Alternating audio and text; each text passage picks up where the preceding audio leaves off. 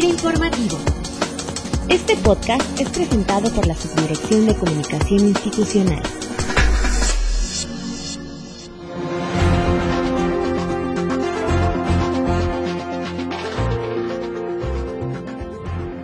Bienvenidos como cada lunes a FIR Informativo, saludándolos con mucho gusto desde la Subdirección de Comunicación Institucional en Oficina Central. Y el día de hoy vamos a platicar con el director de la Corporación para el Desarrollo Agropecuario del Estado de Nuevo León, él es Ramón Villagómez Guerrero, quien junto con FIRA ha estado muy de cerca en la implementación de un proyecto de gran impacto para las comunidades rurales de Berrendo y Sandia en el Estado de Nuevo León y que se refiere a la operación de agroparques o invernaderos sociales de jitomate en estos municipios, que por cierto acabo de tener la fortuna de visitar y constatar la importancia que representan para fomentar las actividades comerciales y productivas en una región donde prácticamente no hay nada. Así que Ramón, bienvenido a este espacio de comunicación del personal de FIRA. Muchas gracias a ustedes por la invitación. Ramón, ¿cómo se crea o se inicia con este proyecto de agroparques para la producción de jitomate en estas regiones con muy poco o prácticamente nulo desarrollo productivo? Eh, bueno, la, visión del gobierno del estado, en coordinación y haciendo sinergia con FIRA, eh, de apoyar las regiones más marginadas del estado, donde las oportunidades son escasas realmente y donde el nivel de vida, pues, lógicamente, es muy bajo. Entonces, se impulsaron estos proyectos que tienen sustentabilidad y que de cierta forma van a venir a ser rentables y ayudar a los productores del sur del estado de Nuevo León a tener esa seguridad en su trabajo primeramente y posteriormente a ser socios y a recibir participaciones de utilidades importantes que de cierta forma este, han venido a cambiar la vida a todo este, este, tipo de gente. ¿Qué se requiere para que este tipo de proyectos sean rentables y qué demanda de mercado es el que cubre? Se considera primero que todo la vocación productiva de cada una de las regiones del Estado de Nuevo León.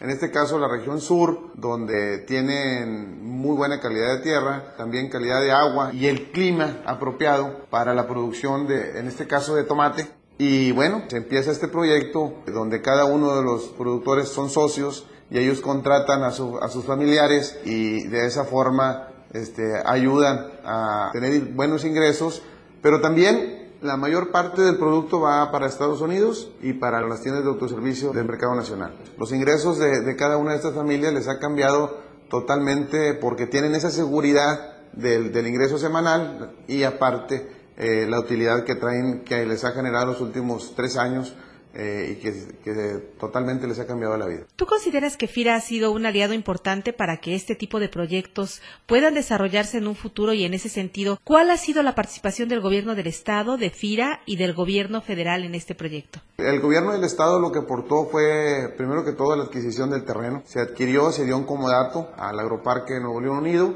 y FIRA participó en una parte muy importante que es en el otorgamiento de los créditos, asesoría en el desarrollo de capacidades de los productores. Ahorita recibimos apoyo de, FIRA en cuanto al despacho administrativo que maneja las labores de este parque, en cuanto a lo de desarrollo de capacidades, en cuanto a la asesoría técnica. Entonces es determinante el apoyo de FIRA para el éxito de este tipo de proyectos. Con la experiencia que ya se tiene de los agroparques y siendo Nuevo León líder en este tipo de proyectos, ¿cuál es la perspectiva que se tendría en cuanto a replicar estos invernaderos en otros estados o en otros municipios del estado?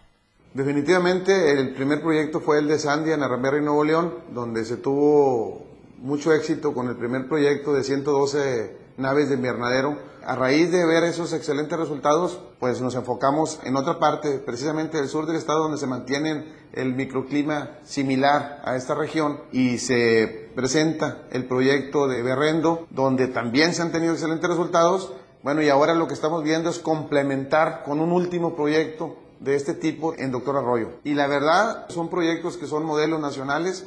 Hemos recibido visitas de diferentes estados donde les hemos dado a conocer el proyecto y que sin duda han estado muy interesados. No es fácil desarrollarlo, tiene su grado de complejidad, pero las recompensas la verdad son, mucho mayores porque en este caso hemos visto cómo ha cambiado la vida de todo este tipo de gente.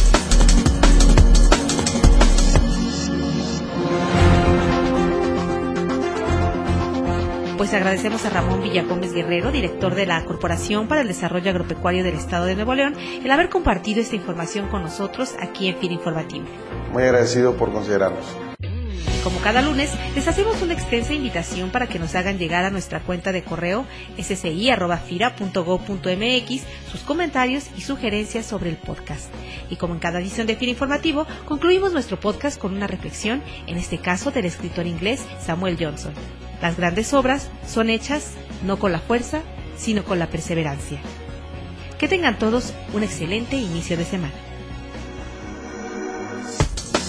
La Subdirección de Comunicación Institucional presentó. FIRA Informativo.